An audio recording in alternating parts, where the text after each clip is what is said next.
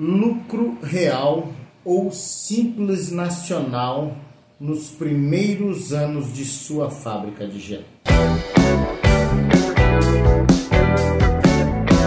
Fala galera do Gelo, tudo bom com vocês? Meu nome é Wendel Alexandre, mais conhecido como Paulista. Seja muito bem-vindo ao seu canal Tudo sobre o Mercado do Jeito. Eu vou passar um recadinho rápido aqui antes de falar sobre o tema de lucro real e simples nacional.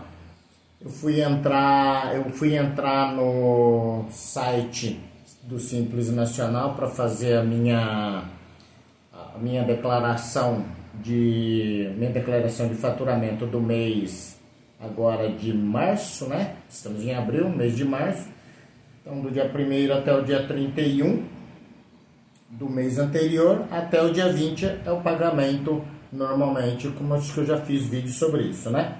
Fui fazer aqui e já estava lá, vou até tentar colocar aqui para vocês é, o PG DAS lá, é, informando ali é, a informação. Para manter, ó, para realizar a apuração, né, PA que se chama, né, é o período de apuração, de março de 2022, a empresa deverá antes preencher e transmitir a DEFIS ano calendário 2021, ou seja, do ano anterior. Eu já falei sobre isso em alguns outros vídeos, acho que até vídeo recente, se eu não me engano, sobre isso, a declaração fiscal do ano passado. Eu vou tentar. É, não tem muito o que fazer também. Isso aí normalmente é feito pelo contador, mas se você faz, não tem muito o que fazer. Quando você entrar lá, você vai fazer a declaração do DEFIS, né? Você tem um linkzinho ali DEFIS, você clica ali e já começa meio que preencher o quanto que você gastou de embalagem, de equipamentos, de máquinas, enfim, tudo que você gastou, colocou ali, então o sistema vai te direcionando ali. Fechou? Bom, isso é um recadinho rápido que eu queria dar para vocês ali. Vai abrir o ano calendário lá, você clica lá se é uma original ou retificadora. Que eu tenho uma colinha aqui agora. Bom, vamos falar agora sobre o nosso conteúdo que é o Simples Nacional. O Simples Nacional é um regime de, de imposto é, federal, federal, estadual e municipal unificado, certo?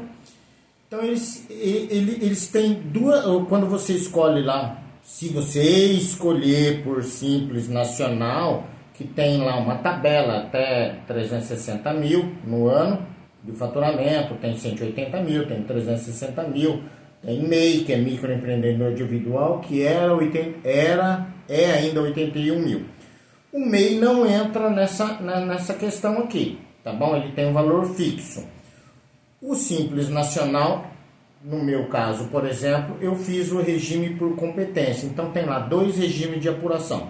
Competência, que é o faturamento bruto, e tem o de caixa.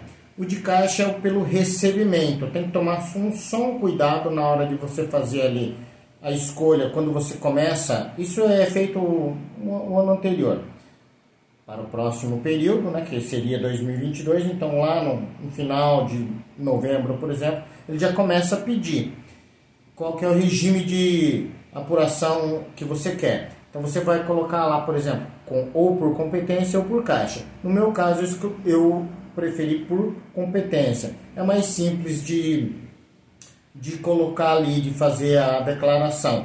O de caixa é quando você tem um recebimento, você fatura um valor, mas recebe outro valor. Por exemplo, em acordos comerciais com grandes redes varejistas, isso acontece muito. Você fatura X, mas recebe Y. Tem um desconto ali de alguns percentuais. Fechou? Continuando. Então tem lá seis é, impostos que estão unificados no Simples Nacional, só para você entender. E Imposto de Renda Pessoa Jurídica, que é da tua empresa, CSLL, COFINS, PIS ou PASEP, INSS CPP, que é o INSS patronal, e o ICMS, IPI ou ISS. ISS vai para a prefeitura, ICMS para o governo estadual, e IPI para o governo federal, que é IPI é Imposto sobre Produtos Industrializados. ICMS, eu não lembro cor, é, é imposto, é, imposto sobre circulação de mercadorias, alguma coisa assim. Lembra que decora aqui as coisas. E o ISS é Imposto sobre Serviços. Não se aplica a nós. Depende. Se você tem lá caixa, aluguel de cai, aluguel de caixas, aluguel de conservador de freezer, por exemplo, você cobra é um serviço. Então daí você vai pagar ISS. Mas como está tudo unificado, só na hora de você colocar ali é que vai é que vai dar um pouquinho de trabalho, mas nada que não seja fácil de resolver também. É só um pouquinho trabalhoso ou para o contador. Bom, então são esses seis é, tributos aí que estão unificados. Pegou essa, essa parte aí? Esse é o primeiro ponto. Bom, então levando em conta é, que a sua, se você fizer, por exemplo, a opção por simples nacional, você vai pagar 4,5% sobre o faturamento bruto. Só para você entender assim um pouquinho e, e, e, parar e sentar com o seu contador e ver qual que é o melhor regime para você. Muitos, mas muitos, inclusive eu, comecei como MEI, bem vocês sabem, depois eu mudei para ME Simples Nacional 4,5%. Porém, porém, analise comigo o seguinte: nos primeiros anos de sua empresa, nos primeiros anos de, de, né, de, de que você está começando ali, você tem um, um lucro. Né? Você pode até ter um lucro mínimo, mas o que, que você faz com esse lucro? Você está sempre reinvestindo, comprando equipamento, aumentando, né? Comprando equipamento, você quer crescer. Então você está aumentando, você pega esse lucro e já reinveste. Você basicamente pega ali o mínimo para pagar suas contas pessoais de casa, refeição, aluguel da, ca da casa, não é da empresa. Ou seja, seu Prolabore, você retira ali um valorzinho mínimo de Prolabore para as contas pessoais e a maior parte, pelo menos eu entendo que seja assim para a maioria dos, dos iniciantes empreendedores. Começa a reinvestir para crescer.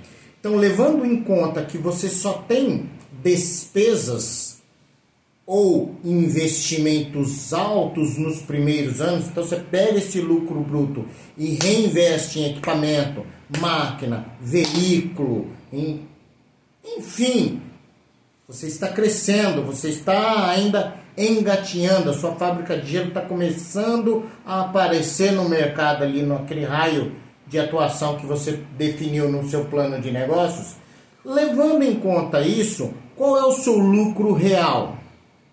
Baixinho. Então, levando em conta isso, não é melhor, talvez, veja bem, talvez você optar pelo regime de lucro real ao invés de simples nacional, onde você vai pagar 4,5% sobre o faturamento bruto. Ou seja, vai estar tá ali os investimentos, aqueles valores que você vai comprar equipamentos e máquinas e veículos, vai estar tá ali.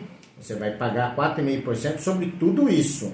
Consulte um contador, sente com ele e, e, e exponha para ele essa, essa, essa questão, que é pago 4,5% sobre o meu faturamento bruto, mesmo que nos dois, três anos da minha empresa eu só estou investindo ou reinvestindo, pegando o faturamento, reinvestindo, comprando máquina, comprando equipamento, estou sem reinvestindo. Logo, o meu lucro é baixinho. Se o meu lucro é baixinho, por que não opção pelo lucro real, onde você vai pagar o imposto sobre o lucro real, ou seja, por aquele valor realmente que você não está investindo, que você está realmente que é um lucro real, que é um lucro líquido. Beleza? É uma, uma coisa para você pensar e sentar com o seu contador e ver uma outra possibilidade. É que todo mundo vai para o Simples Nacional achando que está fazendo um grande negócio. Nem, nem sempre é o que parece ser. Fechou? Bom, eu vou ficando por aqui. Espero que tenha é, atendido vocês. Se esse vídeo fez sentido para você, compartilhe. Inscreva-se no nosso canal, ative o sininho para as notificações e compartilhe e nos siga nas redes, nas redes sociais. Arroba Geleiros Brasil em todas as redes sociais. E priorize falar comigo por e-mail. Paulista arroba geleirosbrasil.com.br colou a placa. No exército a gente falava, a placa colou, soldado. Fechou? Eu vou ficando por aqui. Geleiros Brasil, até a próxima.